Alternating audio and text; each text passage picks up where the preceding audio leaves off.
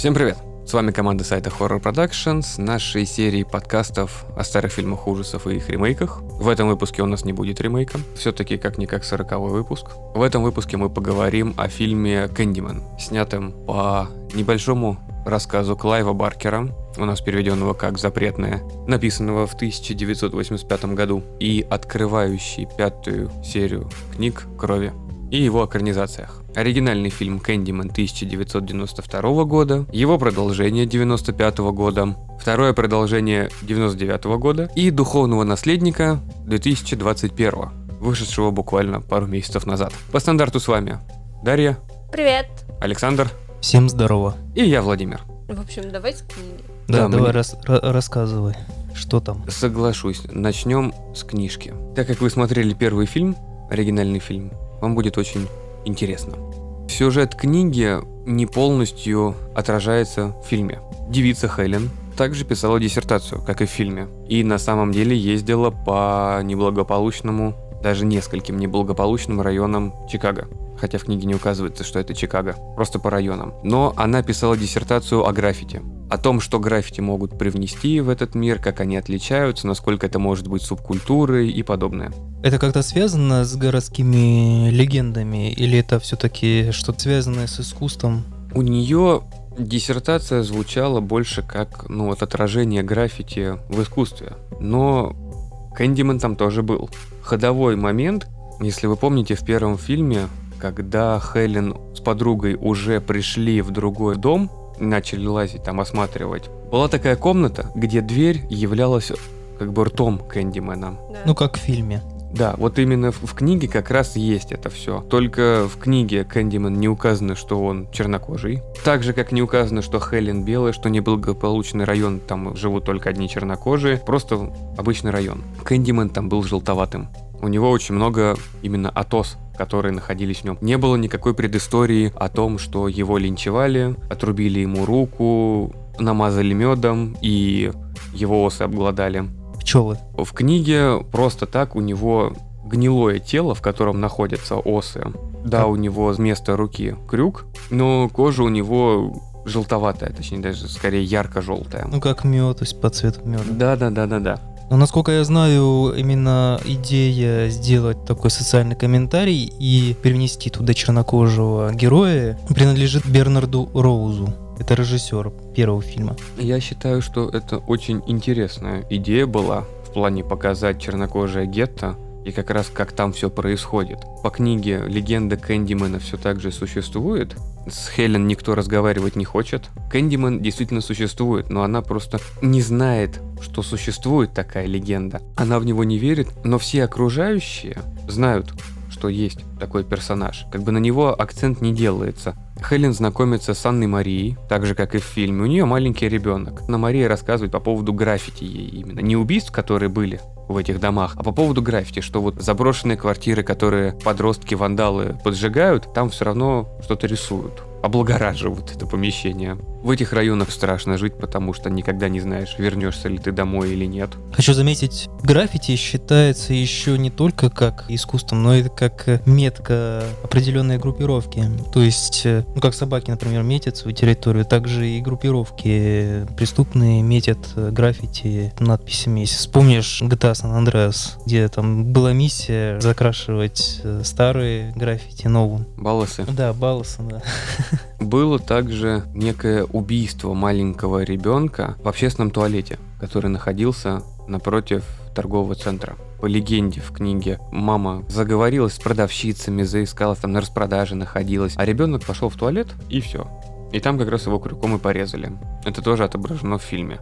Кэндимен появляется перед Хелен уже под самый конец, когда она находится в этой комнате с граффити. Он предлагает ей стать таким же, как он, ведь он легенда. У него нету телесной оболочки, но о нем все говорят, его помнят, его боятся, его знают. Он как некий злой дух, который покровительствует все вот это гетто. Но он как бог, который имеет свою силу благодаря его... Ну, о том, что в него верят. Именно. И таким образом он предлагает Хелен умереть, чтобы она была вместе с ним. Но как э, последователь или такой же Кэндимен? скорее как просто присоединиться к нему. Не быть на его уровне, а просто, что он возьмет ее душу себе. В свой личный загробный мир, да? Да, такой маленький осиный гарем. Ну, Ну, просто типа да. скучновато там. Женщина потребовалась внезапно. Не-не, просто по фильму Кэндимен, он э, нарцисс, да, и он хочет, чтобы в него верили, и он именно через нее пытается всем доказать, что он все-таки там могущественный. Хелен несколько раз приходит к Анне Марии, и та очень любит разговаривать с ней, ну, рассказывать обо всем, что творится. В последний приход к ней Анна Мария выглядит очень нервно и даже не пускает ее к себе. Потом оказывается, что когда приходила Хелен, в это время ребенок Анны Марии уже лежал мертвый на кухне. Мгм. Анна Мария находилась с мертвым ребенком около четырех часов. Как потом оказывается, что это Кэндиман его убил, но Анну Марию арестовывают, Может, Хелен арестовывают только? когда она появляется в этом районе, она для всех этих людей невидима. Она разговаривает, ей отвечают, но на нее не смотрят, потому что она чужак вот в этом их, назовем их некой сектой районной. Она с другого района. Да. Главное, чтобы ей почки не отбили.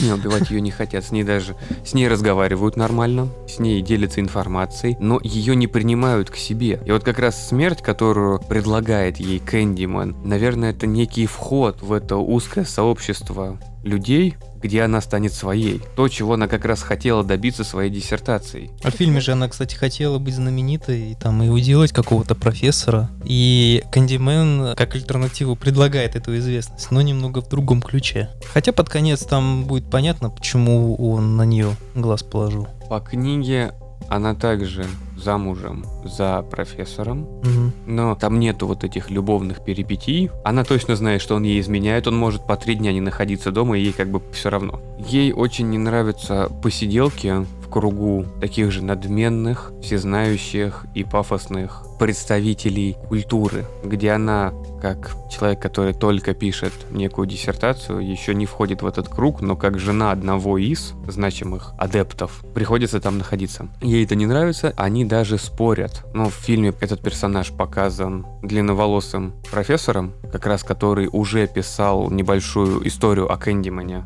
Даже целую книгу написал. Книгу он написал во втором фильме.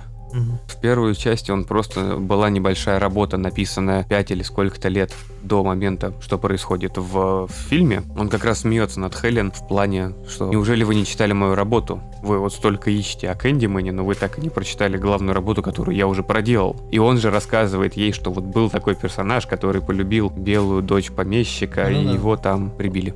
В общем, с его стороны, вообще со стороны людей науки и искусства, полное пренебрежение к ней, хоть она и может находиться в их обществе. Ну, потому что она... Ну просто Не потому, свой что она человек. тут- не только не свой человек. Тут в то время еще как бы она просто женщина в кругу мужчин. Тогда уже нормально к этому Ну. относились. Э, Нет, просто она не своего круга, она жена профессора. То есть она не заслужила такого внимания к ней. Ну, она ничем не известна была, поэтому такое пренебрежение. Это снобство называется. Ну и как финал книжный, который был взят в фильм мусор, который они сжигают. Ну, это стандартная практика для них, там, каждый квартал собирать все, что нашлось на улицах, создавать большую мусорную кучу и сжигать ее демонстративно. Я помню пионерские костры. На них людей сжигали, Нет мусор. а младенцы И, там были. и не коммунистов. Капиталистов на ней сжигали. Тогда это масленица. Не, масленица это блинчики, ты что? Там бабу сжигают на И масленицу. блинчики. Блинчики готовят, их не сжигают. Сжженный Ну. блинчик это вообще невкусно.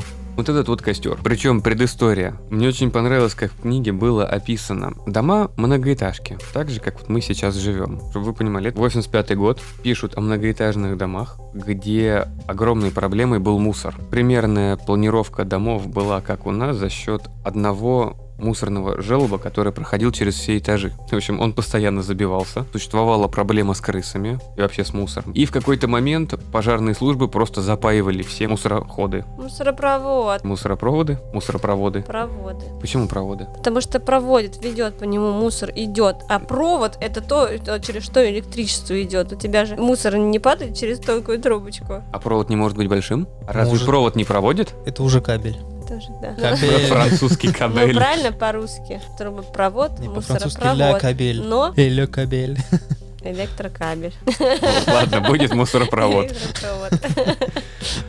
В общем, их запаивали, и люди Так как им лениво, по факту, примерно так же, как и у нас, выносить мусор до помойки, они просто все выкидывали из окон. О, это, знаешь, есть проблема. ЮАР. Господи, Ю- какой ЮАР тут есть это? Когда там а- апартеид пал, там же в центре города жили в основном белые, Ага. а когда апартеид пал, то центр заселили местные, да, и там просто устроили такую свалку. То есть там были раньше нормальные, хорошие дома, и когда они там заселились, то они превратили просто все в свалку, то есть лифты мусором забили, то есть вот мусор выкидывают из э, окон, вот то же самое. Там вот примерно так же. Причем, когда Хелен первый раз приходит вот в этот район, о котором собирается писать пыль, вот в новых районах, когда дует сильный ветер, у тебя много пыли за счет этой цементной крошки, которая строят дома, еще что-то. А там вместо пыли могли летать носки, пустые банки. Мусор покрывал все. Странно, что они еще дожили. Так бы их, конечно, какими-нибудь болезнями точно выкосили. Мне кажется, там не настолько вот прям биомусор, который, который воняет и который привлекает э, грызунов с переносчиком чумы и подобных болезней. Выкинь носок, ничего с ним не будет. Пустая бутылка, там из-под пива, алкоголя, разбитая даже бутылка, тоже ничего страшного не будет. А вот перегнивающий мусор, это уже проблема. А ну то есть ты думаешь, что они занимаются раздельным мусором, да? Ну, Мне кажется, что как-то вонючий мусор всегда идет в отдельном пакетике и выкидывается, и его коммунальные службы как-то забирают. Ну, либо как вариант а, измельчитель мусора в раковине, как бы у них же предусмотрен для трубопровода как раз эта фигня. В домах таких. Да. Мы даже себе могли поставить, ну просто это для нас это а очень как эта штука дорого. называется? Кстати, говорят, что очень полезно. Измельчитель мусора, это по Не, факту... он, он- у него какое-то есть название определенное. Это геморройно. Просто геморрой, геморройно. Там проблема была в том, что к нему электричество нужно отдельно подводить. Да. Так как он Отдельно Там, знаешь, этот рубильничек, который ты включаешь, он не как ты включил воду, он начал работать. Там нужен именно как выключатель. М. Ты вот начал что-то мыть, включил его, потом обязательно выключил. И сколько было вот этих происшествий, когда люди... Ой, колечко упало, а, а уже и некуда надевать. Ой, сколько случаев было в фильмах ужасов с такими штуками. Да. Прям поле для обсуждений. Ну а так, измельчитель достаточно хорошая вещь, но по мне, наверное, проще заливать каким-нибудь тиротом раз в 2-3 месяца и не выкидывать ошметки еды в раковину, а просто потом собирать их через ситечко и в мусорку выкидывать. Ну, вообще просто надо мусор выносить и все. Доносить его до помойки, а не так, как... Ну, так же, как в этом фильме показано, что просто как бы вынес за дверь, и дальше тебя вообще... Это не твоя проблема, тебя нет, не парит. Ну, как бы ты гатишь себе под носом. Но у них было еще проще, у них дворы не были забиты машинами. Ну, У них огромные пустыри перед домами. Не было такой, знаешь, застройки, когда дом к дому еще буквально на 10 парковочных мест для машин, и даже людям негде ходить. Ну, при этом это, кстати, парковка была. Это предусмотренная парковка для жилья. Ну а стал мусорным полигоном Ну, потому перед домом. что жители не могли, наверное, себе позволить машины, поэтому там Ну да, потому что это парк- социальное жилье же считалось дешевое, типа. Там никто и не стал бы покупать себе машину. Ну, один раз ты ее припарковал, на следующий день она на кирпичах. Через день там уже даже каркас не стоит. Но Ее этом- просто забирали и Ну да. При этом, кстати, дом, в котором Хелен живет, там же тоже говорилось о том, что это тоже было когда-то социальное жилье, но потом по-быстренькому его переделали в элитку. В этом плане мне очень интересно проектирование этих квартир. У них проход между квартирами — это место, которое завешивается зеркалом и полочкой для лекарств. Просто как? Зачем? Это даже не воздуховод, это просто вот дырка. Это А чё? просто дырка. А чё, т- три кирпича положить? Не, не судьба. Ну, видать, э, Да такая, такая планировка. Сэкономили. Не, ну слушай, в каждой стране есть какие-то свои особенности и планирования. А я так понял, что типовыми домами еще Ле Корбюзе занимался, который у нас это все тоже вводил, вот эти типовые дома. Хотел у нас строить, но ничего так... А, вроде что-то построил. У нас, я точно не знаю. По-моему, у нас в центре несколько домов таких стоит, но его проекты не прижились. Как был таким э, одним из родоначальников типовых домов. Так, ты мне скажи, все-таки чем книга-то кончается? Книга заканчивается тем, что Хелен... Ребенок умер, как я и говорил. В костре, да? Нет, его убил Кэндиман. М. Когда Хелен встречает Кэндимена, был момент, когда она пытается от него убежать. На полу в этой комнате лежит плед. Такой старый, пропитанный всякими жидкостями непонятными. Она кидает его на Кэндимена, чтобы вот у нее была секундная задержка, чтобы убежать. Когда она на него кидает, она видит, как из этого пледа выпадает маленький ребенок. Как раз ребенок Анны Марии. После этого в какой-то момент она видит вот этот вот костер, который на улице происходит. Там есть такая небольшая дырочка, где как раз находится вот этот маленький ребенок Анны Марии. Ну, это как было в фильме, когда она пробиралась. Она его видит, она спешит туда, на нее никто не обращает внимания. Она залезает туда, чтобы его как бы вытащить, чтобы спасти. Вход сзади нее заваливается, ребенок пропадает, она больше не видит его, и Кэндиман говорит то, что ты все-таки решила присоединиться ко мне. И на А, этом то есть ребенок был иллюзией. Да, она там сжигается заживо. Мгм. В фильме они сделали, что Хелен помогла и все-таки спасла ребенка. Ну да, она вроде бы как стала жертвой для примирения вот этих вот социальной, да, группы. Гетто там с другими как бы жителями, да, с белыми. Именно поэтому финал фильма ее приняли. Вот как раз вот идея книги, то, что она была как бы чужой, ее приняли. И весь вот этот район, когда она спасла ребенка Анны Марии, пришел к ней на похороны. Там муж-то уже с любовницей стояли, там, ну, поплакали и поплакали. Ну что, больная женщина, там уже переехали, розовые стены себе красили. Мгм. А тут весь район пришел цепочечкой и отдал дань уважения ей, потому что она спасла ребеночка, маленького Там ребенка. символично мальчик кидает крюк ей в гроб. Ну И да, я, непонятно, то ли типа Кэндимен ты его поборола, то ли ты теперь новый Кэндимен. вот, кстати, да, я думал, что в продолжении как бы она будет кандименом, потому что она же его в костре каким-то образом уничтожила, он там сгорел. Когда ее муж Тревор ее призывает, она его убивает. Кстати, я дико засмеялся, э, когда его любовница, ну, сожительница, обнаруживает в ванне. Вот у него была такая поза. Он же все скучал по Хелен, такой, вернись ко мне. Таким видом, как будто он уже, ну, задолбался. Вот эту вот баланду любовницы есть, вот. А у него такой вид был, как будто он прям настоящий, э, прям целую кастрюлю борща навернул. Хелен ему наготовила, прям женушка так. Ну тоже вот эти И там все, и все, все в красное, это наш свекольном вот этом бульоне. Такой, тоже вот эти проблемы. Нашел себе молоденькую, хотя привык жить с женой, которая вот уже распорядок дня был устаканенный, все ему Да. да, нормально было, все хорошо, но нет, тут захотелось непонятную студенточку, которая первое, что сделала при переезде, начала перекрашивать стены. Да, так прикол в том, что это квартира жены. Ничего так. Но жену признали душевно больной и положили в стационар. И типа можно отжать у нее хату. Но она признана недееспособной, следовательно, все отходит Отходит мужу. Да. Какой кошмар. Я тебя также сдам как-нибудь. Да, ты с голоду сдохнешь тогда. Какой кошмар. Ну ладно. Сейчас Яндекс Еда есть. Кто у нас финансы ведет в семье? Думаешь ты? Ты зарабатываешь, я веду финансы.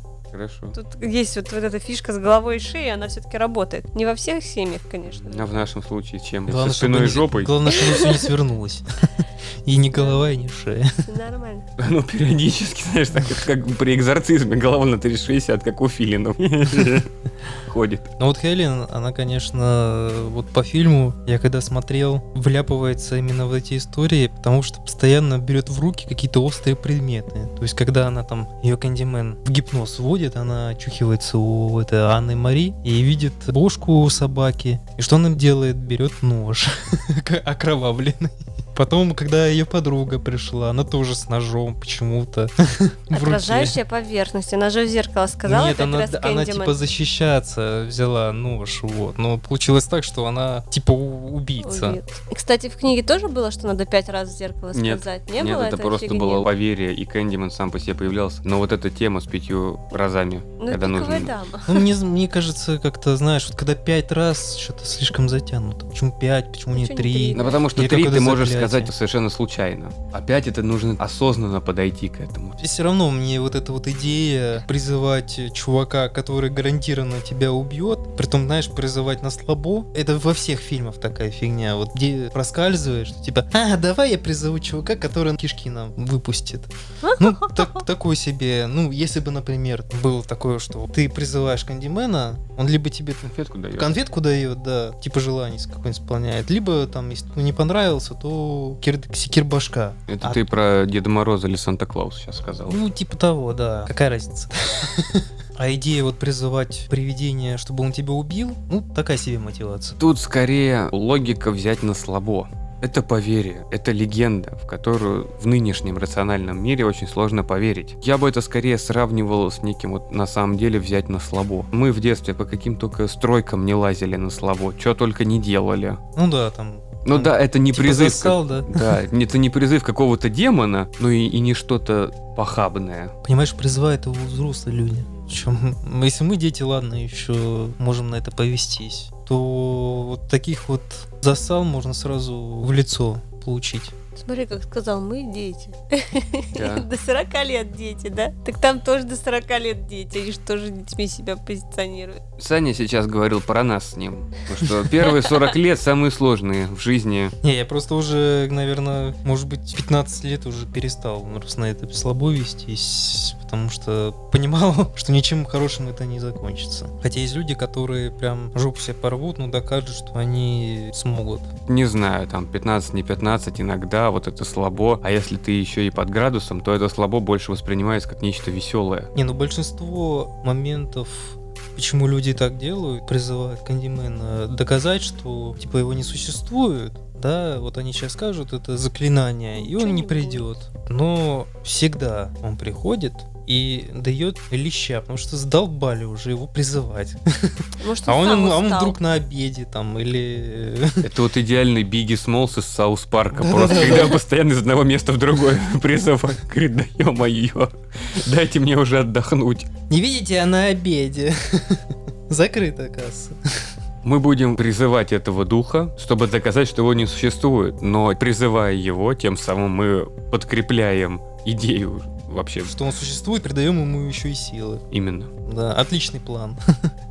Надежный. Никогда такого не было, и вот опять. Да-да-да. По поводу самого Кандимена, конечно, Клайву Баркеру с фантазией все очень хорошо у него с этим. Как по себе очень интересный персонаж как и его предыстория. Потому что предыстории у него в книге же не было, а тут э, он как бы неоднозначный персонаж, которого вроде бы как бы и сопереживаешь, но и с другой стороны нет.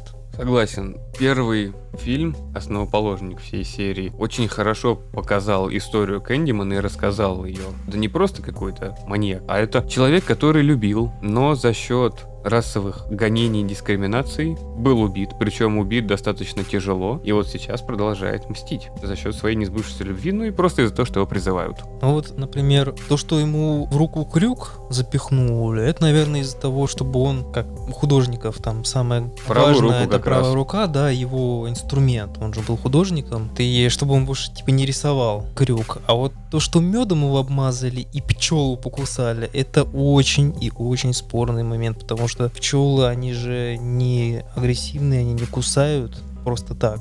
Зачастую пчелы кусают как для защиты своего улья. А там было так, что его вот намазали и его ужалили пчелы. При том же пчела, когда ну, ужалит, она же погибает. Но там Вот. же с предыстория, еще, что это как бы на пасеке должно было быть. Это потом уже, когда смотришь второй, третий фильм, смазывается, потому что это просто тупо в поле делают. Просто по такой же логике и могло бы и людей, которые этот мед... Которые медом с- обмазывали, да, покусать с- должны Да, были, их тоже да. должны были покусать, потому что какая-то толпа людей. Ну, в общем, странно. Но те люди стоят спокойно, а тут человеку отрубили руку, он в агонии находится, ему дико больно, Просто он просто ворочается. Просто понимаешь, если бы, например, его не обмазали медом, притащили на пасеку и засунули в улей, вот это было бы логичнее. Он как бы в меде, и он как раз на Да территории пчел. Кинули на улей, допустим, он его разрушил, все, он враг. Да, и все, его там просто уничтожили пчелы, а тут его обмазали, а потом пришли пчелы, и его так покусали. Там и так хорошо продуманная история. Ну вот такой небольшой моментик, это вот вы придираетесь. В смысле, По- хорошо. в прямом. Именно его предыстории, сама история. Ну покусали пчел, ну по мне это нормально. Ну покусали, покусали. По такой же логике это могли быть мухи. Обмазали бы его дерьмом. Тогда бы это уже был щитмен. Ну... Вместо лезвий в конфетке он бы запихивал куски какашек, да? Орех. Ну да. Орешки? Боже мой, какой кошмар. Дробь. Дробь. Не, козий шарик, ты знаешь. Нескольким, да. Несколько, точно. Пулялся бы так пиу-пиу вместо этого. Вместо крюка была бы несколковая базука. Напрямую связанная с прямой кишкой. Это уж как повезет. Это как не повезет. Ну, актер, Ой. который его сыграл, он... То не тот. Да, Хорош. Тони Дот это хорош. И при том, я же, когда его смотрел, я только смотрю, какое-то знакомое лицо у этого актера. А он просто в многочисленных фильмах снимался, но зачастую на вторых Да. ролях.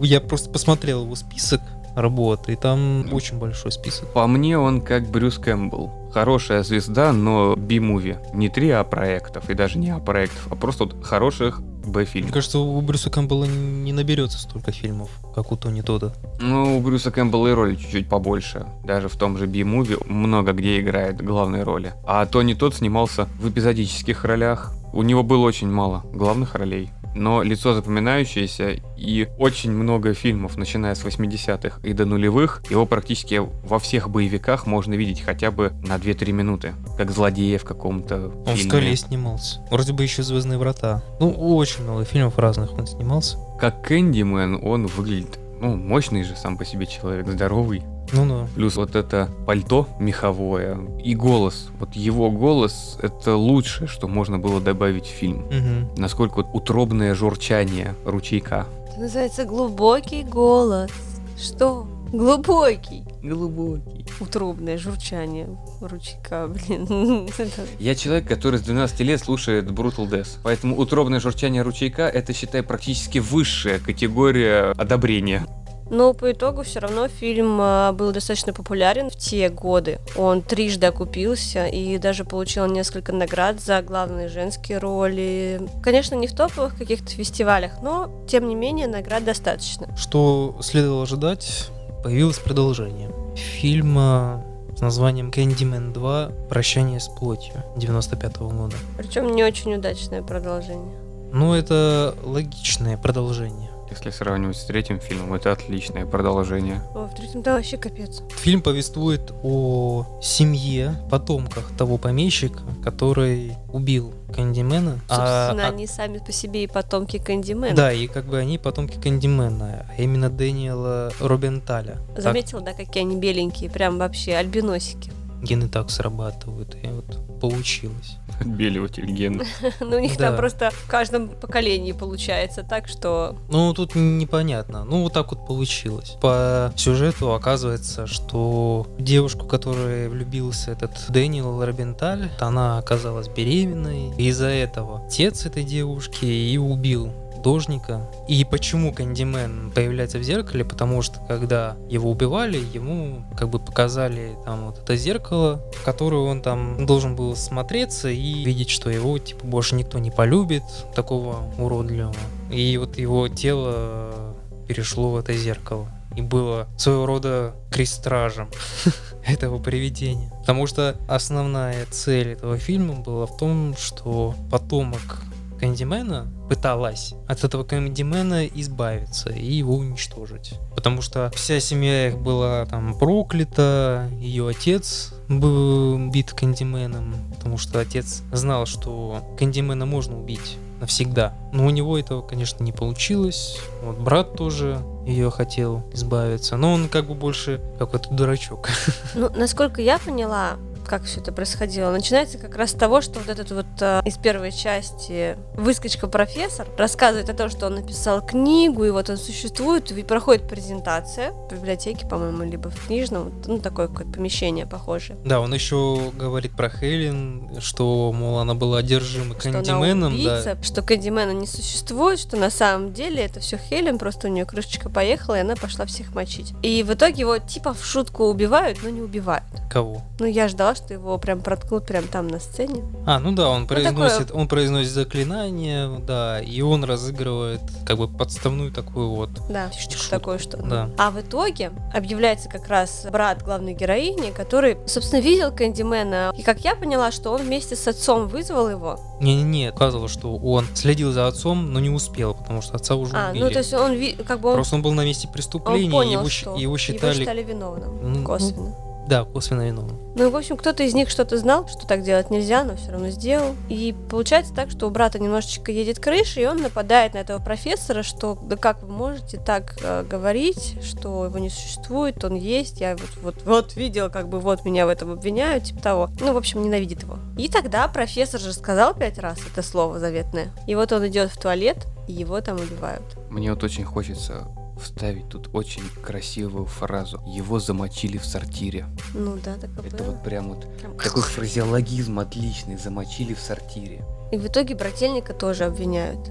И тогда главная героиня понимает, что надо поехать в дом из своего детства и понять, что вообще происходит. Когда она туда приезжает, у нее полное ощущение, что там кто-то живет. Ну да, там бомжи тусуют. Но что там вроде как еще и Кэндимен объявляется. Ну да. Периодически там же эти граффити тоже были, to sweet, сладкое к сладкому. Я, кстати, вот это выражение «сладкое к сладкому», почему-то я вспомнил фильм «Реквием по мечте», и там в конце, ну, практически в конце фильма, там одна из героинь, которая сидела на жестких наркотиках, продавала свое тело, и на какой-то вечеринке там должна была, короче, там заниматься сексом с другой девушкой. И там был этот, и все орали, ну, там мужики, которые на это все смотрели, «Задница к заднице! Задница к заднице!»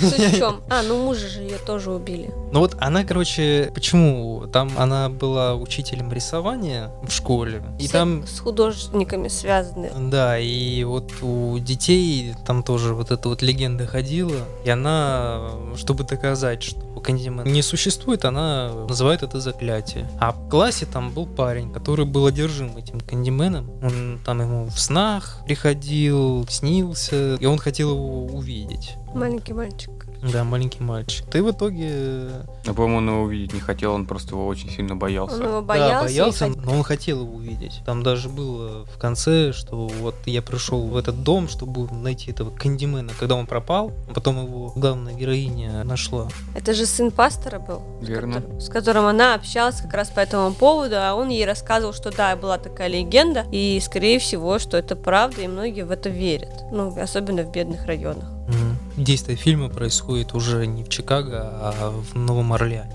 Очень много районов чернокожими. Ну, Переехали. Но в итоге-то, короче, тут женщина с отрядом детей идет его побеждать, находит зеркало, с трудом его разбивает, и, в общем, Кэндимен распадается на кучу маленьких осколков, и домик уплывает. А женщина с детьми, с своей стайкой остается. Достаточно нелепый просто фильм. По мне, это не фильм ужасов был. Ну это да, это уже не... Такое детское фэнтези. Да, детская фэнтези. Режиссер этого фильма был Билл Кондон или Кондон. Скорее Кондон. Да, Да, вот. перекон. Да, и он знаменит тем, что он испачкался сумерками. Слышь ты, Испачкался сумерками. сумерки И я норм. слышу. Сейчас вот Патиссон Вот. будет Бэтменом новым. Уже, уже есть Бэтмен новый с Патиссоном. Патиссон от этого очистился. Понимаешь ты? Не поняла вообще. Я этот фильм смотрела раз 200, наверное. И он еще снял диснеевский фильм э, «Красавица и чудовище». Ну, там еще куча фильмов. Ну, это вот именно, что известно, он такой снял. Это который был с Гермионой? Да. Огонь. Да. А что вам не понравилось? Хороший фильм. Но французский с Касселем был лучше. Я больше мультик уважаю. Второй Кэндимен, начало особенно фильма, является идеальным продолжением по концепции. Я вот это заметил, почему мне оно сразу же понравилось. Вначале показывают персонажа из первого фильма, которого люди, смотревшие первую часть, знают. История не крутится вокруг него, а его показывают и убивают. Это как бы введение к новым зрителям, которые еще не смотрели первую часть. И после этого начинается развитие самой истории, которая никак не связана, скажем так. Ну, относительно связана с первой частью. Но она развивает дальше. вот Да, это. начало дает возможность тем, кто посмотрел первый фильм, сказать, а, блин, я помню этого волосатого там мужика, вот его убили. Я доволен, потому что мне он не понравился там. А новеньким просто показали, что существует Кэндиман, и он убивает,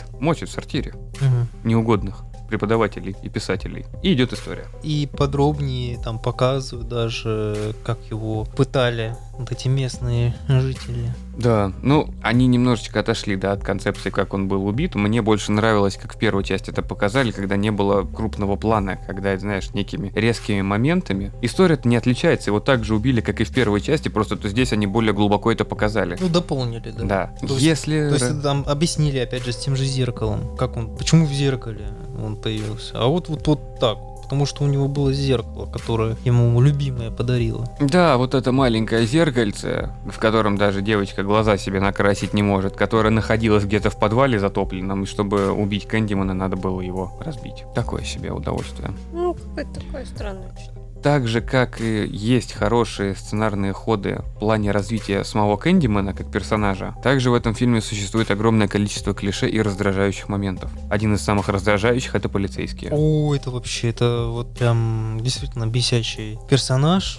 Полицейские очень похожи на вторую часть зеркал, ты прав. Вот точно такие же, ну, вот, ну дебилы. Главное обвинить. Главное обвинить, и плюс ему понравилась подозреваемая, она видели с каким-то другим. Это третий. Это третий, простите, да. Но Это там, то, но там тоже... Во втором тоже были такие Третьем. же. В третьем тоже были. Не, да. во втором там был один, который подозревал и брата Энни. и саму Энни. Нет, там также было два полицейских. Там было два полицейских, но потом вторая, она увидела... Она там- поверила как да. раз. Ну, когда уже там увидела, что другого полицейского в воздух там поднимают и, убивают. Но брату это не помогло. Ну, его застрелили, так как подумали, что это он убийца.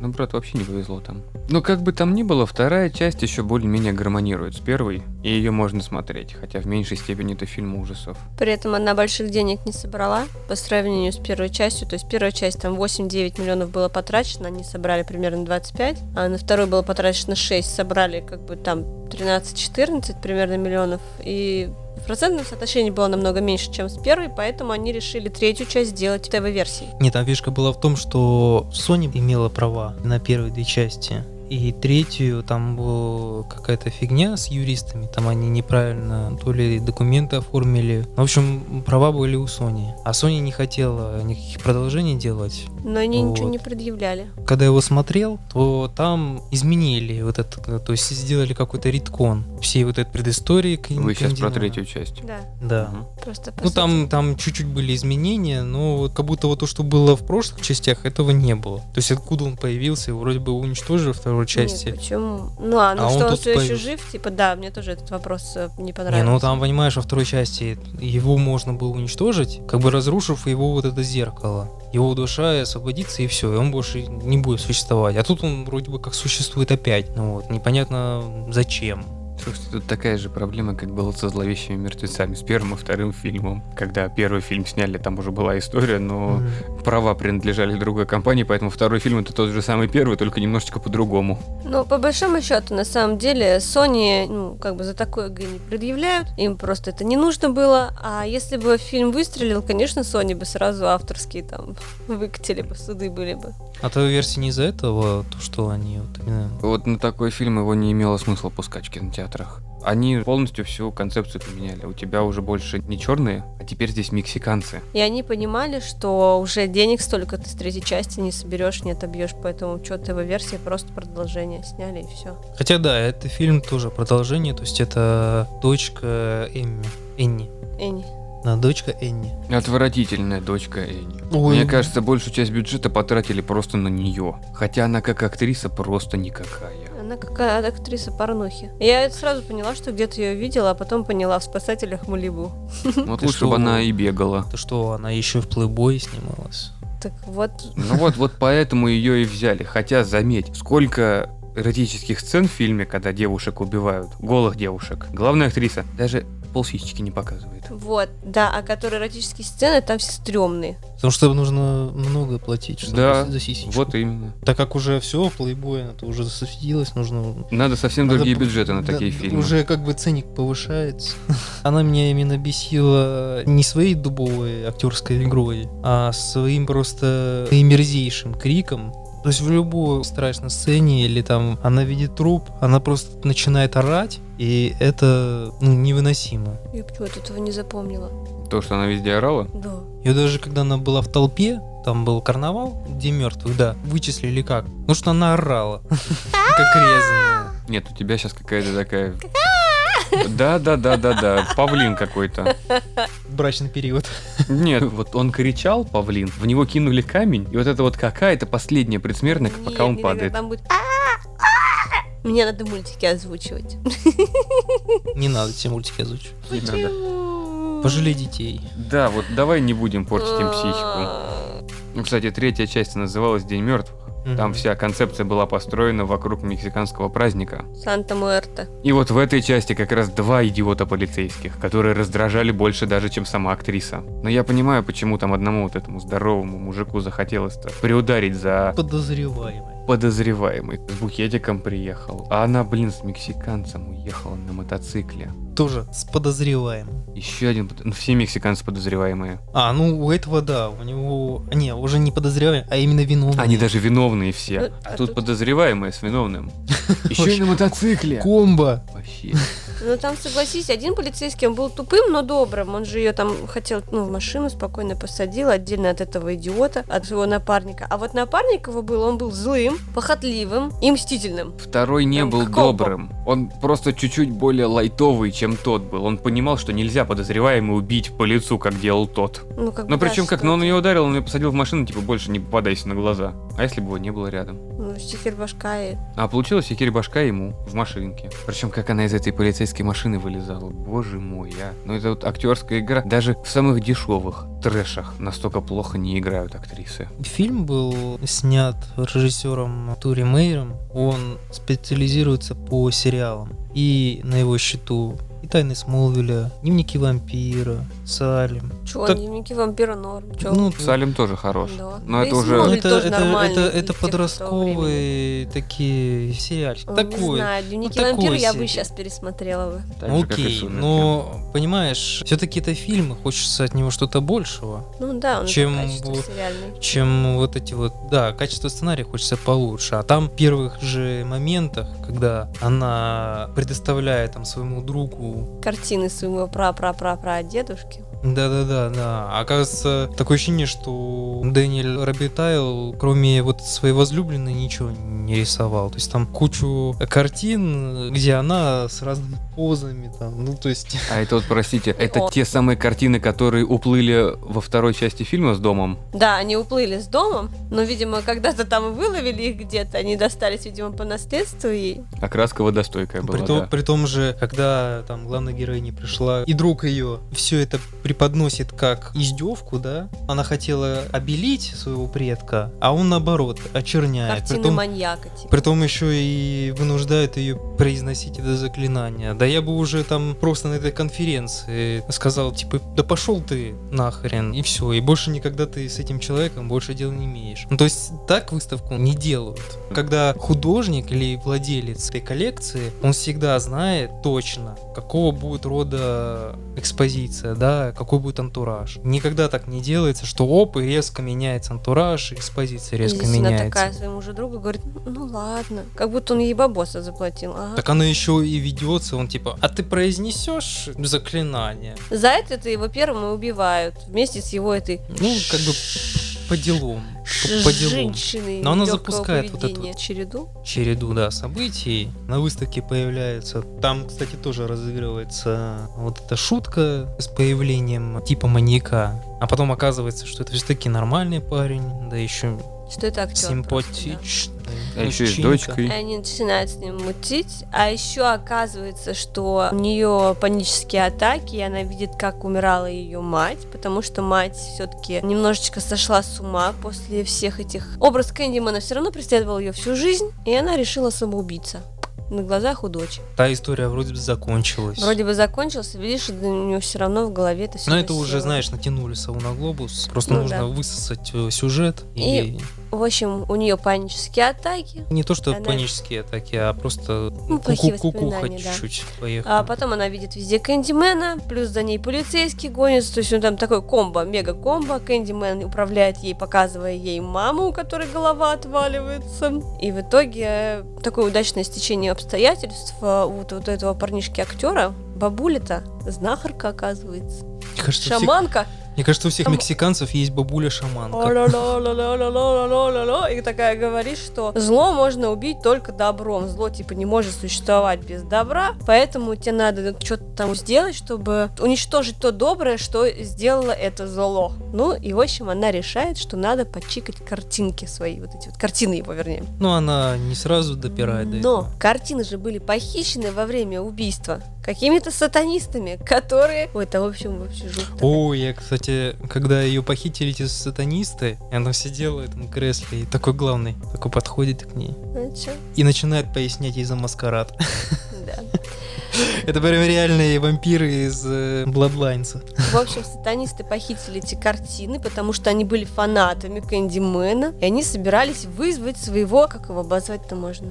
Бога. Благо Кумиры. деятеля. Ну, кумир, бог, это так банально. Ну, и таки вызвали. И он им заблагодетель. Да, так прям закидеменил прям вообще всех. Кэнди Мэнил. Да, прям всех. Откэндил их. Откиндюрил. Ну и, в общем, просыпается она такая, очухивается, а тут о, горы трупов, пора бежать, а картин уже опять нет. Бежит в еще одно место, где, возможно, могут быть картины. Какой-то там заброшенный склад, не склад, С граффити. с граффити, да. Там, где нарисован как раз вот был этот типа Кэндимен. Мгм. Заходит туда, а там ее возлюбленный на крюке висит, уж помирает, практически помер. И тут склад превращается в какую-то пещеру. Наверное, глюки там какие-нибудь, не знаю, может быть, споры каких-то там. Меда переела. Да нет, скорее плесень какая-нибудь ей на голову там насела. На мозги осела. Силикон в голову ударил. Ну, скорее, да, у нее гиалуроночка в губах там сидела. В общем, Силикон может плесневеть? Он может взрываться при Нет. изменении давления. Да, в самолете. Ну, это старые, которые, ну, Не, говорю, как раз у нее от давления и взорвалось что-то в мозгу. Ну и, в общем, короче, она вот вроде как в пещере, Кэндимен хочет ее убить, плюс ее возлюбленного, но она таки умудряется как попасть ближе к картине и ее разрезать. А потом вторая, третья, пятая, десятая. И, в общем, он умирает, погибает, исчезает эта картинка, она спускает своего возлюбленного с крюка, и тут появляется этот злобный полицейский, а потом добрый полицейский. Ну и, короче, суть в том, что он, типа, полицейский был Кэндименом, и он всех мочил вот так вот. Ну, на него вешают. на него вешают все обвинения. Все, мир, дружба, жвачка, все чики-пуки. Каждой новой частью Кэндимена меняется одеяние. И в каждой новой части новые обстоятельства смерти его. Удивился, что вот не тот согласился на это. Ну, хотя, мне кажется, ему все равно было. Нет, ну это значимая у для него роль, ну почему бы нет? Персонаж. Раз его Ну, раз хотя фильм бы- пустили в съемку. Он, наверное, там единственный, кто играл. Да. Притом неплохо играл. Ну, у него не должно быть просто эмоций на лице. И как ты называл этот голосок? Утробный, Глубокий, глубокий, голос. низкий Да, и голос. глубоким голосом и разговаривать. Не, у него были еще движения такие характерные. Аристократичная. Не, он, Но он так, же в он, не, он так своим крюком так ха-ха. Каждый новый фильм про Кэндимена все более и более скучный. И все менее и менее это фильм ужасов. И все более и более комедия. С каждым новым фильмом шарм окружающей бедноты, который как бы создавался первым фильмом и книгой, все больше сходит на нет. И сама концепция Кэндимена, человека, который является легендой и который приходит не для того, чтобы просто убить, а как некое существо, у которого была своя жизнь, и ему нужно было что-то делать. Она уже начинает не выдерживать никакой критики. И вот сколько? 22 года ничего о Кэндимане не было слышно. И в 2021 году выходит «Духовный наследник». «Духовный наследник», ну, я бы сказал, что это продолжение первого фильма. Отметая второй и третий, это просто прямое продолжение первого с очень сильно измененной концепцией, Не, подтекст тот же. сильнее. Кэндимена.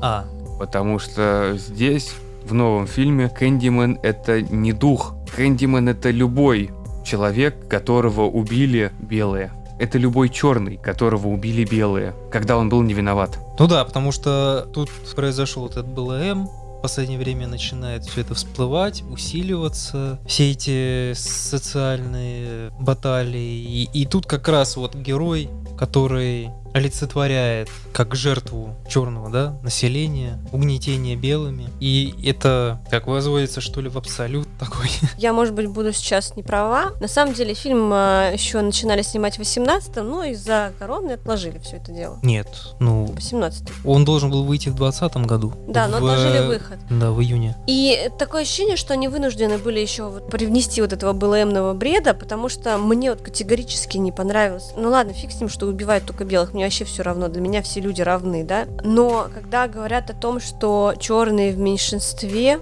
белое большинство и белое превосходство, а ты смотришь, как они, видишь, как они там живут, как бы, да, в этом фильме, и ты понимаешь, что, господи, да в каком месте? Ну, Ну, понимаешь, как бы тут уже белое, это уже, уже белое меньшинство, и ни разу не превосходство, уже давно. сейчас на это много, много можно обсуждать. Но, да, внимание еще на этом просто. Дело в сильно. том, что это, как сказать, это тот же расизм получается, только уже в обратном. Но в обратного обратную расизма сторону. не существует.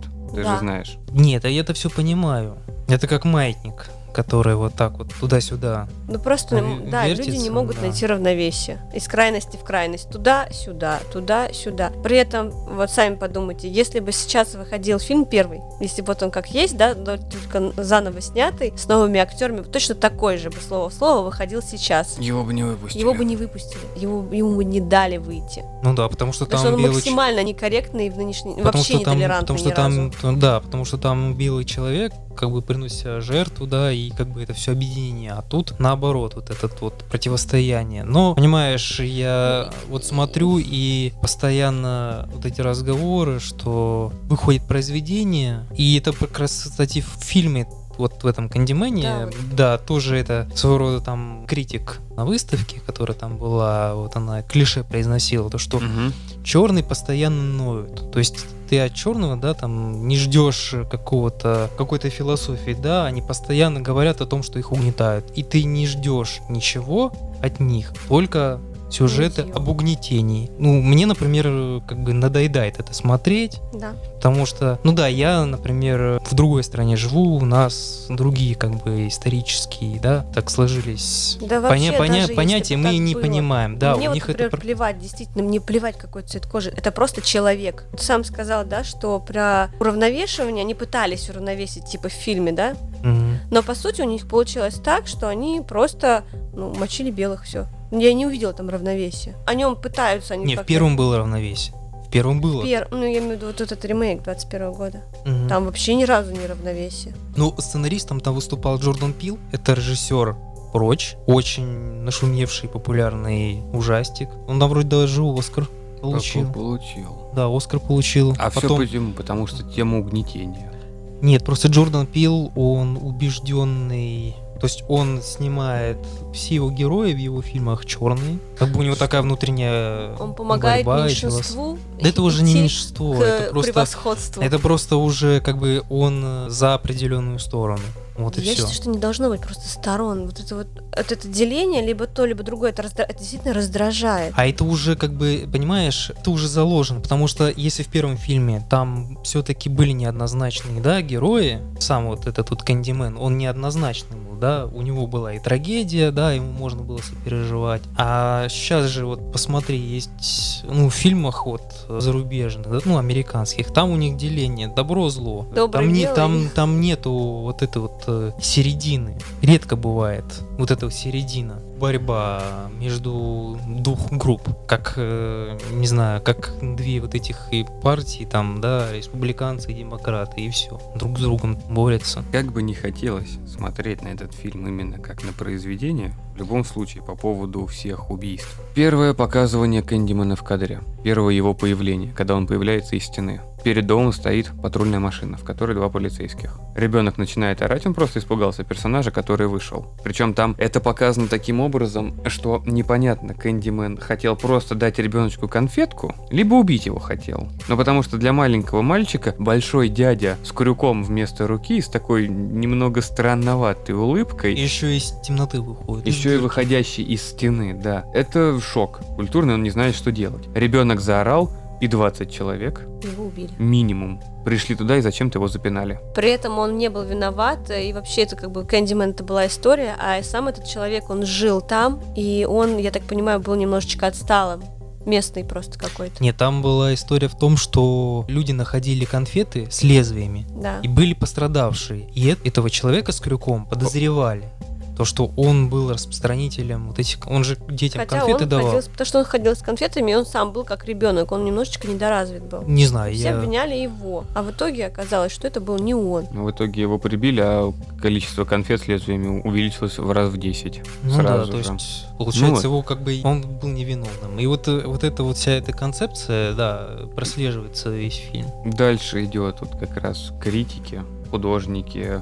И ведь на самом деле все его работы крутятся вокруг рабства. Связанные руки и подобное. Эти ка- работы не понравились. Когда он начал рисовать Кэндиманов набросками, вот эти картины были действительно красивыми. Но они были красивыми, да. Когда у Потому него что уже первые начало. его работы, которые в начале фильма, по сути, я бы даже не сказала, что он художник, как будто ребенок нарисовал. Давайте мы опустим этот момент, потому что это все субъективно. Ну да, потому что кто-то считает, что это искусство. Ну, это Если как я, бы- я напомню, что были баночки с дерьмом художника, Да, и это было считалось искусством. Так что это все мы отметаем, да. Кому-то нравится, Сам- кому-то не Да, нравится. с самого начала фильма, что вот еще сразу же бросилось в глаза.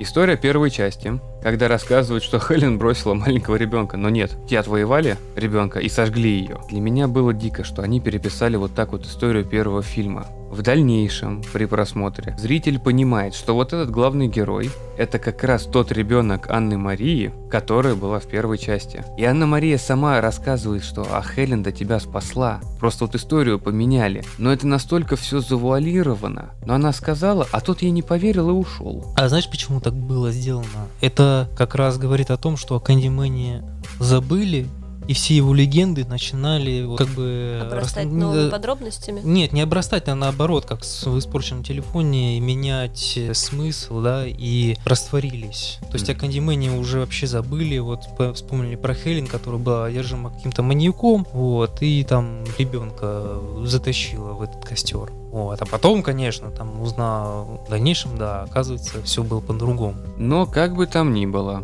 этот фильм, по ощущениям от книги, здесь как бы Кэндимен это действительно невидимая сущность. Это не как то не тот, который обладал телом, которое видно. Весь фильм снят через диагональные кадры сквозь зеркала. Кэндимена ни разу не показали, кроме финала. Сам Кэндимен не является некой физической сущностью. Кэндимена видно сквозь диагональные кадры зеркал. Весь фильм почти снят через вот, диагонали от зеркал. Что в лифте, его можно увидеть, посмотрев наверх через зеркало. Что когда Кэндиман приходит к критику, причем главный герой позиционирует себя как Кэндиман, он видит себя как вот именно этого Кэндимана, как этого духа, через зеркало. В галерее Кэндимана видит только сквозь маленькие зеркала. Вот как раз его же вызывают через инсталляцию, которую сделал главный герой. Ящик, открывая который, видны вот эти граффити. Граффити внутри нарисованные, кстати, что очень похоже на первый фильм. Как раз вот сама идея этого ящика, через который приходит в мир Кэндимана. Как раз как Хелен с ее подругой переходили из одной квартиры в другую, так же и здесь. Как я и сказал, физически Кэндимана в фильме не видно, когда кто-то его может увидеть просто стоящего рядом. Все убийства происходят как некая сущность, которая просто вот как во второй части фильма убили полицейского. Вот как через камеру смотрят, его подняли, его убили. И весь фильм вот 21 года построен именно так. Два спорных момента для меня во всем фильме были, ну помимо всех вот этих помимо основной концепции фильма. Первый у художника, который рисует правой рукой. После укуса осы от пальцев и уже до головы дошло какое-то трупное окоченение. Ну не окоченение, а плоть превратилась во что-то черное.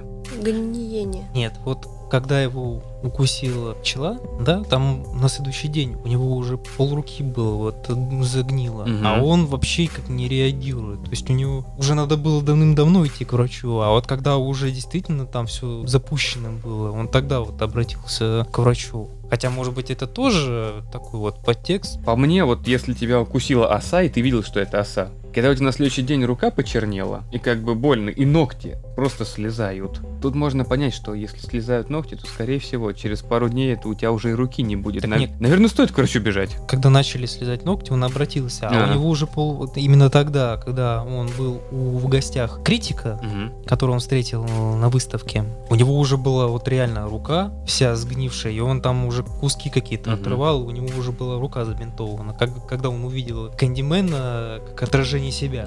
Он дождался, пока рука почернеет, чтобы спокойно главный химчисточник смог отрезать и воткнуть туда крюк. Даже без боли. Но он уже был тогда вообще какой-то невменяемый, и да, и просто взяли, отрезали, и тогда... И второй момент, который мне не понравилось, как показали концепцию этого Кэндимена, то, что Кэндимен это не персонаж, как Тони Тот. Тони Тот был Кэндименом, и все. Вот он каким был в то время, когда его убили, а это начало 19-20 века, было там 1800 какие-то года, вот он и есть. А здесь они показали, что Кэндимен это любой вот человек, который столкнулся с несправедливостью, либо еще с чем-то, либо я вот так и не понял, честно, как по какому критерию был выбирался Кэндимен. Потому что в финале фильма показывали, что их там очень много было. Единственный момент, который прям вот восторг вызвал, это пускай компьютерное, но лицо Тони Тода, который своим голосом сказал, что ты сейчас Кэндимен. Это вот вызвало восторг. Ну да, там был вот этот э, эффект, когда заменяет лицо вот эта нейросеть, потому что Тони тут уже пожилой человек, Мгм. и омолодить его уже Мгм. не представляет возможным. А это вот сделали как в Мандалорце, когда омолодили Скайуокера. Ну, это примерно так же, как первый Лиги Справедливости, когда проходили до съемки, у Супермена убирали усы нейросетью. У Супермена не убирали усы, мы сделали графику, а когда ему сделали вот этот я не помню, как называется технология, которая, ну, нейросеть, она меняет лицо. И когда вот используют эти технологии, он выглядел намного лучше, чем мы делали графику. Ему графически там Ну, просто меняли это- лицо. Смазали их У него, фотошопом. у него челюсть какая-то была неестественная, это вообще было Причем, странно. причем эти кадры досъемочные совершенно бесполезные были. Нельзя давать один фильм снимать двум режиссерам, когда один доделывает что-то за другого.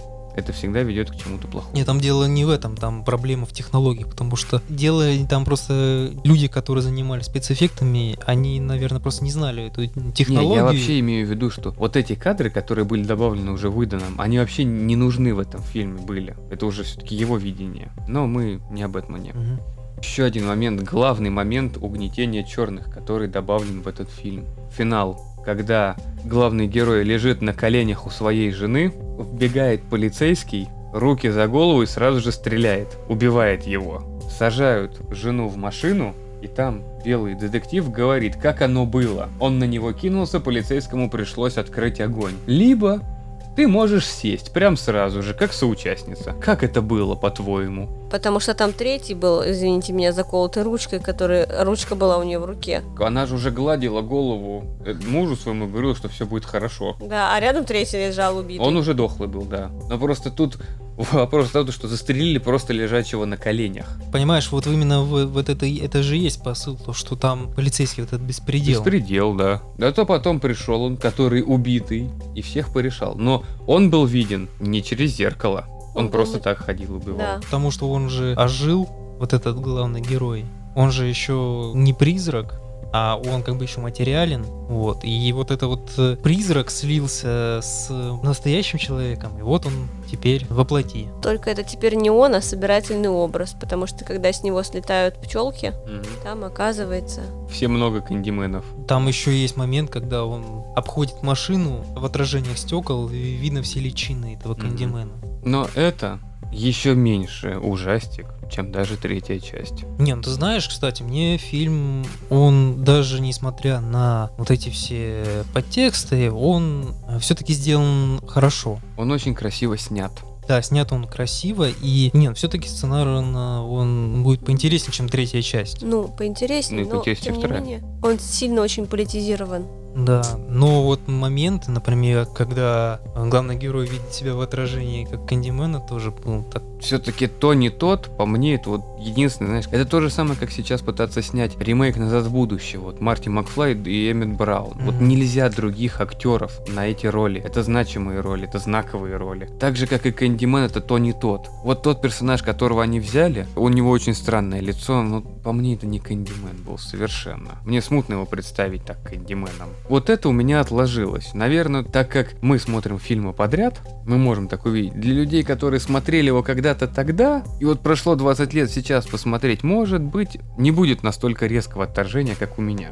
Мне еще понравился, как они осовременили этого Кандимена, если учесть, как раньше там со спецэффектами им было сложно, когда у Тони Тода реально были пчелы там на теле, да, там изо рта там, выходили, то тут они сделали его парящим, что, как по мне, плюс. Я вспоминаю там Silent Hill 4, и там были призраки, которые, знаешь, они как волочились по земле. Мгм. Они летали и волочились по земле, и через стены там проходили. И вот тут этот Кандимен, он тоже, э, он не ходил, он тоже волочился как действительно призрак. И это был плюс. А лицо его, да, был как бы своего рода улем. Мне образ этот понравился. Хотя, опять же, из-за того, что как бы технологии уже позволяли делать такую графику, Круто еще то, что они воспроизвели, либо, может быть, в той же квартире и снимали квартиру Хелен, что они живут э, с девушкой, с женой. Именно в этой квартире, что они ее себе купили. А, Правда, да. она внезапно стала двухуровневой. Ну, немного это- пошире. Да, но, но вот она прям вот э, типа та же, та же планировка, все то же самое. И что действительно Кабрини Грин типа до сих пор существует, может и существует, кстати. И что это оцепленная территория, бывшая гетто, которая ну, на данный момент закрытая, типа под снос, под реновацию готовится. С одной стороны, это прикольно, а с другой стороны, ну, мне кажется, если бы я не смотрела первые три части, может быть, я тоже у меня было нормально бы все было бы. Мгм. А когда ты видишь такой контраст, плюс то, что творится сейчас в мире, как-то, ну так, ну красивая картинка, картины огонь. А фильмы ты идешь смотреть для того, чтобы расслабиться, для того, чтобы отдохнуть. Не, ну когда ты идешь, ужастики. когда ты идешь на ужастик, ты не идешь Ну, туда расслабляться. острых ощущений. Но ты не хочешь сидеть и думать про политоту всякую. Ну, зачем это? Как бы фильмы это пропаганда. Да Есть умеренная пропаганда. Хочешь сказать, что какие-нибудь там, а ну, смешарики, да, ладно, Да, пропаганда. Маша Медведь. Самая главная наша пропаганда. Весь мир подсел. Да. Даже не знаю. Медведь и бабка. В кино там не... Какая бабка, это девочка. Одета она как бабулька. Все нормально. Это просто русский народный сарафан. Не знаю. Кукошник. Бабулька. Кукошка. Кукошник. Кукошка. Ну, какие-то странные ощущения от этих фильмов. Последний духовный наследник. Как фильм он, наверное, хорош, но за счет того, что за последние годы в нас уже столько сквозь фильмы напичкали вот этих всех политических направлений, политических составляющих, сложно вот было воспринимать его как просто картину, которая не несет в себе ничего. Ты сразу же видишь все вот эти вот моменты. Ну, от этого уже никуда не деться. Мы уже от этого никуда не денемся, оно так и будет продолжаться. Но мне было обидно, что вот настолько хороший первый фильм, но сейчас он по-любому воспринимается, то, что вот ты прав, главная героиня белая, которая спасает все черное гетто. Сейчас это было бы нонсенсом совершенным. А тогда это смотрелось нормально, и никто не смотрел. Была она белый, а весь район черным. Это просто был фильм. Причем даже фильм не о угнетении, а персонаже, который убивает людей. Не, все равно это был социальный комментарий. Все равно... Но все а, равно пыталась помочь. Но у них было гетто. Да, было. Последний фильм, у него опять же меняется концепция. Если там у Кэндимен э, первые три части он все-таки хотел уничтожить своих призывателей, да, то в последнем фильме он убивает всех, кроме вот влюбленной. Жены. Но она- они не были женаты, они просто встречались. Да, и он, получается, был не убийцей, да, кто его призовет, а он был как защитником черных. Его девушка, она своего рода свидетель, как э, пророк, что ли, который будет разносить о нем информацию.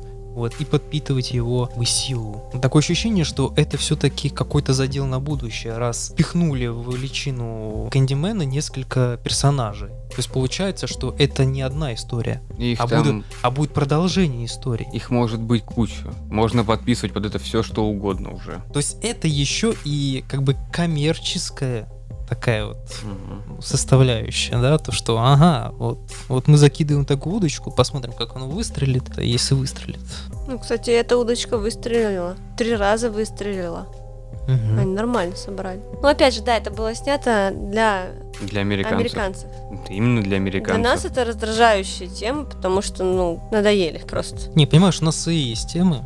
Просто новостной фон уже настолько вот этим всем перенасыщен, что раздражает уже. И либо плевать, либо раздражает. Убийства в фильмах. Ой, ну я даже не знаю, там они все одинаковые, такие просто крюком вспарывает, да и все. Ну да, то есть там не было каких-то изобретательных убийств. Просто берем и потрошим. Разделаем курочку. Может, только вот в третьем, когда этого мексиканца с проституткой. Как тоже вроде бы поч- распотрошили, разве нет?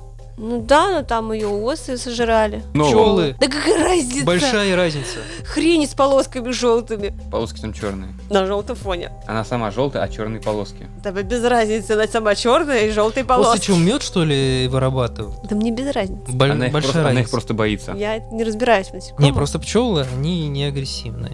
Они просто так тебя не ужалят. Если ты не будешь там к ним агрессивно и Так- на их территорию заходить, так они вообще спокойны. Осы, да, они тебя ужалят. Вот, видишь, значит, это были осы, шершни, Нет. шершняги. В фильме были пчелы. Ты рассматривал их? Там их показывают. Ты их, см- ты, ты в фильме вообще смотрела? Мед, соты, пчелы. Ну, у меня очень плохое зрение. В четвертом фильме хорошее убийство было критика. Когда ее подняли, и камера отдаляется от дома, она по зеркалу идет. Справа. Не, ну, кстати, вот справа, хороший слева момент, направо. да, хороший момент, когда они не заостряют вот момент на убийство. Знаешь, когда обычно в, в слэшерах, да, там Да, ты, тебе показывают, как его режут, кромсают. А здесь вот. просто вокруг вот мир продолжает, ну, как бы двигаться, но просто в одной из квартир девушку по зеркалу ведут убитую, и все. Ну да, по стеклу По размазывают. Ага. Это Вот. красиво было снято. Кстати, мне еще понравился момент, когда девушка главного героя, когда его ищет, она заходит в прачечную и открывает дверь в темный подвал. Типа, И она о, такая, нет, я туда не пойду. Я типа, о, точно не тут. Нет, не тут. А он там был. Ну, в, в итоге все равно ее туда Затащили. Да, затащили. Ну, такой немножечко ломать стереотип. Есть такой ход, когда ты ожидаешь что-то, а тебе обламывают, все равно герои оказываются в заднице другим способом. Он в любом случае там окажется. Да-да-да. Только не так, как все привыкли. Как итог, говорить о рассказе Клайва Баркера много. Его точно стоит прочитать, как и, наверное, все его рассказы, потому что Баркер это один из немногих писателей в жанре хоррор, по которому каждый его рассказ, каждый его фильм настолько отличается от предыдущего, и все фильмы совершенно разные, у него нет повторяющихся историй. Наверное, мы будем как-нибудь обсуждать «Восставшие из ада». Да, если учесть, что сейчас будет ремейк делаться для него. А, о, вообще супер. Поговорим, обязательно. Потому что это огромнейшая серия, плюс еще Мгм. готовится ремейк. Просто, насколько я знаю, ну, по моему опыту, Клайв Баркер приложил руку там к играм, например, как Jericho. Его именем очень много игр названы. Undying, Undying, с да. которого началось как вот это вот нормальные такие ужастики, хоть и от первого лица шутеры. Jericho, который коммерчески не пошел, и после этого почему-то перестали обращаться к нему по поводу игр. Ну, хотя Джерика... Как очень- шутер, ну и с механиками, и с сюжетом он был отличнейшим. Да, да. По фильмам, самый мой любимый, наверное, фильм у него это «Полуночный поезд с мясом». Как у нас его перевели? Midnight Meat Train. Ну, я его не смотрел. Как-нибудь посмотрю на досуге. Винни, Винни Джонс. Это А, Винни Джо. Винни Джонс, божественный маньяк. Он стоит того, чтобы посмотреть. Это я тебе искренне советую. О Клаве Баркере мы еще поговорим в наших дальнейших выпусках. Как итог по фильмам, наверное, я могу посоветовать посмотреть только первую часть. Когда у Кэндимана нету огромной истории, когда это просто некий собирательный образ, которого вроде бы как-то убили, но и он вроде бы как бы появился. Это такая некая история о двух девушках, которые пытаются писать диссертацию, и что из этого происходит. И как ужастик хорош для 92 года, и как история очень хорошая. Я бы посоветовала все-таки сначала прочитать книжку, Рассказик. рассказик, без разницы. И посмотреть, наверное, первую часть. Ну, возможно, последнюю, окей. Возможно. Просто именно посмотреть на красивую картинку. Вторая, третья нет вообще. Да, я даже поддержу именно вот первую посмотреть и последнюю. Как бы их сравнить. Потому что у них посыл практически не тот же, практически, с некоторыми отклонениями. И посмотреть на развитие, как и спецэффектов. вот, Кинематографа, ты прав. Да, картинка действительно очень хорошо снята. Сценарий не такой тупой. Там есть, конечно, к нему какие-то вопросы, но все-таки сценарий там будет получше, чем у третьего. Кстати, Клайв Баркер от него вообще открестился. Вообще даже не знает об этом фильме. Вот. Может быть, он еще как-то со вторым, может быть, связан. Хотя, если смотреть, то его вс- во все вписывают, потому что он как бы Ну, это его история. да, это его история, да, он просто зародил вот этого создатель этого Кандимена. Вот, ну а третьего он, конечно, открестился. А еще самое главное, что пиковая дама — это хороший кэндимен. Женский. Наш вариант кэндимена. Вызываем через зеркало, И не знаем, как избавиться. и она убивает. Мы об этом как раз говорили, да, говорили, просто вот что очень странная концепция вызывать того, кто тебе даст люлей. В любом случае. Без, без всяких там. Извините, пожалуйста, за. за то, что беспокоили. Да, забы- забеспокоили. Так, без попутал. Ну, скучно стало, что ты вот в голову ударило. На этом наш сороковой выпуск подкастов будет подходить к концу. Большое спасибо, что на протяжении всего этого времени слушали нас. Подписывайтесь на наши группы в социальных сетях, а именно группу ВКонтакте, в Телеграме, чтобы быть в курсе о том, что у нас происходит. Заходите на сайт Horror Production. Там вы найдете материалы по обзорам книг, а именно в стиле ужасов, триллеров. Может, найдете для себя что-то интересное и расширите свои познания в печатных изданиях хорроров. Не забывайте оставлять свои комментарии. Нам очень важно ваше мнение. Слушайте нас на всех площадках. Тут недавно Spotify открылся раздел подкасты. Сберзвук. А, Сберзвук. Ну, Большое спасибо, что слушали нас. До новых встреч. Пока! Всем пока.